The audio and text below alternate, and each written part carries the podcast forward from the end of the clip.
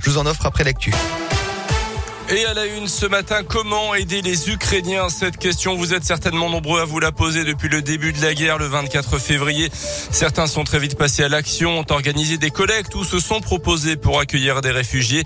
À Clermont, Marie-Camille a fait les deux. Après avoir démissionné de son poste d'assistante administrative, elle a organisé un convoi avec du matériel médical. Depuis son retour de Pologne, elle héberge plusieurs familles dans son appartement où Tiffaine Coulon s'est rendue pour Radio Scoop.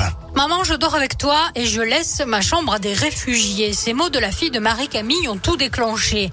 Quelques jours plus tard, elle partait pour distribuer des dons et ramener des réfugiés avec elle à Clermont. Elle a hébergé jusqu'à sept personnes dans son appartement. J'ai pas le temps de me coiffer bien, j'ai pas le temps de me maquiller. Je suis en jogging basket euh, la, plupart du temps. J'ai dormi sur le canapé pendant dix jours.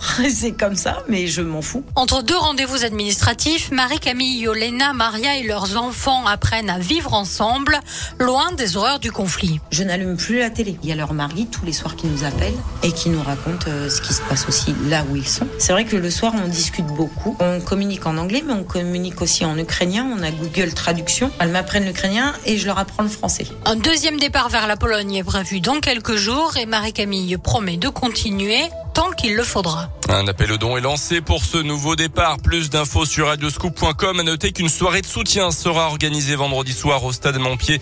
Tous les bénéfices de cette soirée seront reversés à des associations humanitaires. Dans l'actu également en Auvergne, deux individus interpellés à Clermont dans le quartier de la Gautière. C'était dimanche en fuyant. L'un d'eux s'est débarrassé de plusieurs sachets de produits stupéfiants. Les policiers de la BAC ont été pris à partie par une trentaine d'individus. Les fonctionnaires auront répliqué à coups de gaz lacrymogène et de lanceurs de balles de défense. Deux individus ont donc été interpellés puis placés en garde à vue. Une enquête ouverte à Clermont après des actes de vandalisme dans le week-end près du stade nautique Pierre de Courbertin. Un homme de 22 ans interpellé après avoir dégradé les parties communes de l'immeuble de son ex-petite amie. Il est aussi soupçonné d'avoir abîmé des plots de stationnement avec sa voiture alors qu'il n'était pas censé conduire, son permis lui ayant été retiré au mois de novembre d'après la montagne. Il a été laissé libre à l'issue de sa garde à vue. Dans l'actu également à retenir l'appel au calme et au dialogue lancé par le porte-parole du gouvernement ce matin après la mort hier soir d'Ivan Colonna, condamné à la perpétuité pour l'assassinat du préfet de Corse en 98. L'indépendantiste été hospitalisé depuis près de trois semaines à Marseille après une très violente agression à la prison d'Arles par un co-détenu radicalisé. Un drame qui a entraîné une vague de violence sur l'île de Beauté. Le ministre de l'Intérieur avait même passé trois jours sur place pour tenter d'apaiser les tensions. Une enquête a été ouverte menée par le parquet national antiterroriste.